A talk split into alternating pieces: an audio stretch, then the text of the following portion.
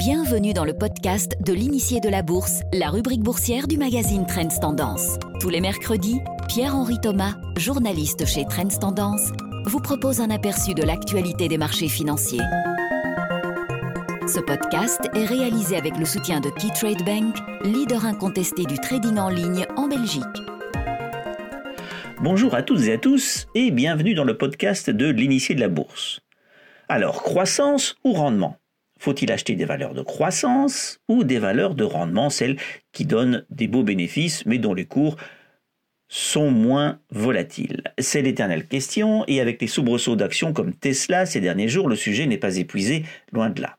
En fait, la question s'est toujours posée et elle a reçu des réponses différentes selon les époques. Aujourd'hui, la réponse serait valeur de croissance, évidemment. L'écart de performance existe depuis des années, mais il n'a fait que s'accentuer encore ces derniers mois. Comparons la performance de l'indice Standard Poor's 500 croissance avec celle de l'indice Standard Poor's Value, c'est-à-dire d'un côté les actions de croissance américaines les plus importantes contre les actions américaines de rendement les plus importantes. Depuis la fin mars, l'indice de croissance a augmenté de plus de 26% par rapport à l'indice value. Et si l'on considère les performances depuis le début de l'année, la différence entre les deux est encore plus importante puisque les valeurs de croissance ont augmenté de 25% et les valeurs de rendement ont diminué de 10%. On a donc un écart grosso modo de 35%. Cette course en tête dure depuis 10 ans. Au cours des 10 dernières années, en effet, l'indice de croissance a augmenté presque 3 fois plus que l'indice de valeur. 314% d'un côté contre 116% de l'autre. Mais voilà, si l'on remonte l'horloge du temps un peu plus encore et que l'on se retrouve 20 ans en arrière, l'image est bien différente l'écart de performance entre croissance et rendement est beaucoup moins important, seulement de 77%. C'est que l'éclatement de la bulle technologique en 2000 est passé par là. Et avec le crack des dot-com, les valeurs de rendement ont surpassé les actions de croissance pendant des années. Mon collègue Danny Reweg, qui pilote l'initié de la bourse, reçoit de nombreuses questions sur toutes sortes d'actions du Nasdaq et sur les raisons pour lesquelles il n'y est pas ou il n'y est plus investi. La plupart des actions de croissance ont des fondamentaux solides, répond-il. Elles bénéficient de positions dominantes sur le marché, affichent des marges bénéficiaires très élevées et des liquidités nettes extrêmement importantes. C'est exactement ce qui manque dans de nombreux autres secteurs plus classiques qui souffrent parfois de surcapacité, où les entreprises luttent pour les parts de marché, ce qui se traduit par des marges bénéficiaires bien plus faibles. Mais Dany ajoute qu'une autre partie de cette histoire est dans les valorisations. La hausse des valeurs de croissance s'explique aussi parce qu'on les valorise de plus en plus. Les actions qui composent l'indice de croissance Standard Poor's 500 se négocient aujourd'hui 34 fois leurs bénéfices attendus pour cette année. Et nous l'avons déjà dit lors des semaines précédentes, ce rapport court-bénéfice est même de 44 pour les principaux géants technologiques, les GAFAM, les fameux Google, Amazon, Facebook. Les valeurs de croissance, en moyenne, se négocient plus de 8 fois leur valeur comptable et 5 fois leur chiffre d'affaires. Tout cela contraste fortement avec les valeurs de rendement, qui, elles, se traitent 21 fois leurs bénéfices attendus, mais surtout et seulement deux fois la valeur comptable et une fois et demie le chiffre d'affaires, et cela en moyenne.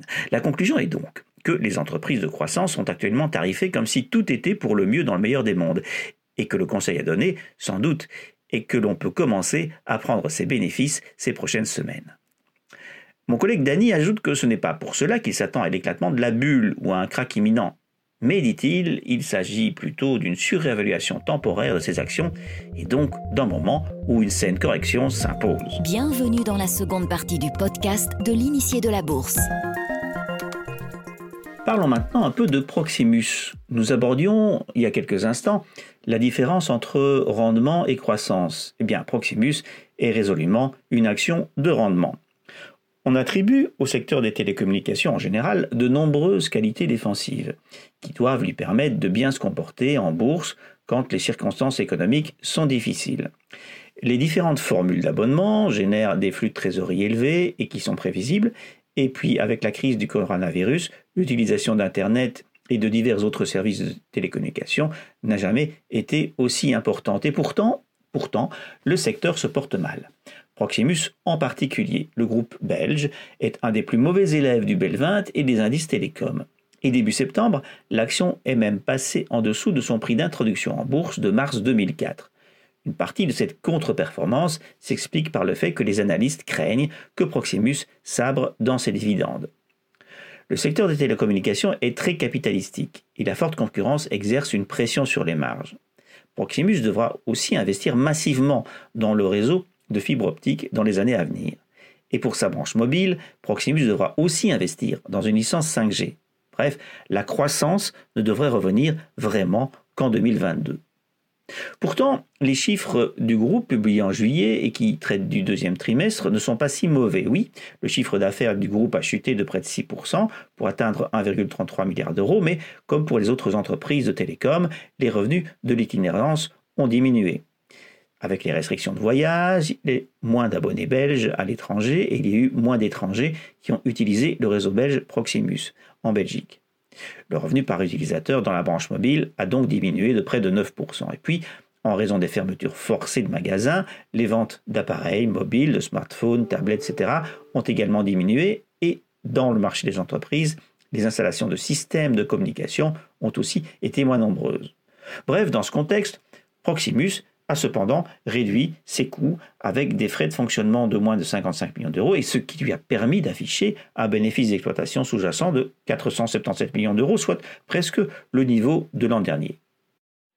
Mais voilà, en bourse, Proximus ne convainc pas. La perspective d'investissement élevé, un taux d'endettement croissant et une réduction du dividende ont fait du groupe le loser du secteur européen des télécommunications sur les marchés financiers. La promesse de croissance à partir de 2022 est encore trop éloignée pour le marché, un marché qui est aussi paralysé par l'incertitude économique actuelle. Et en attendant, Proximus est non seulement l'action moins chère que ses pairs, mais celle aussi qui produit un rendement bien supérieur sur son dividende, un rendement de 7%. Alors, au vu de tout cela, sans doute la sanction que subit l'action Proximus en bourse est-elle disproportionnée?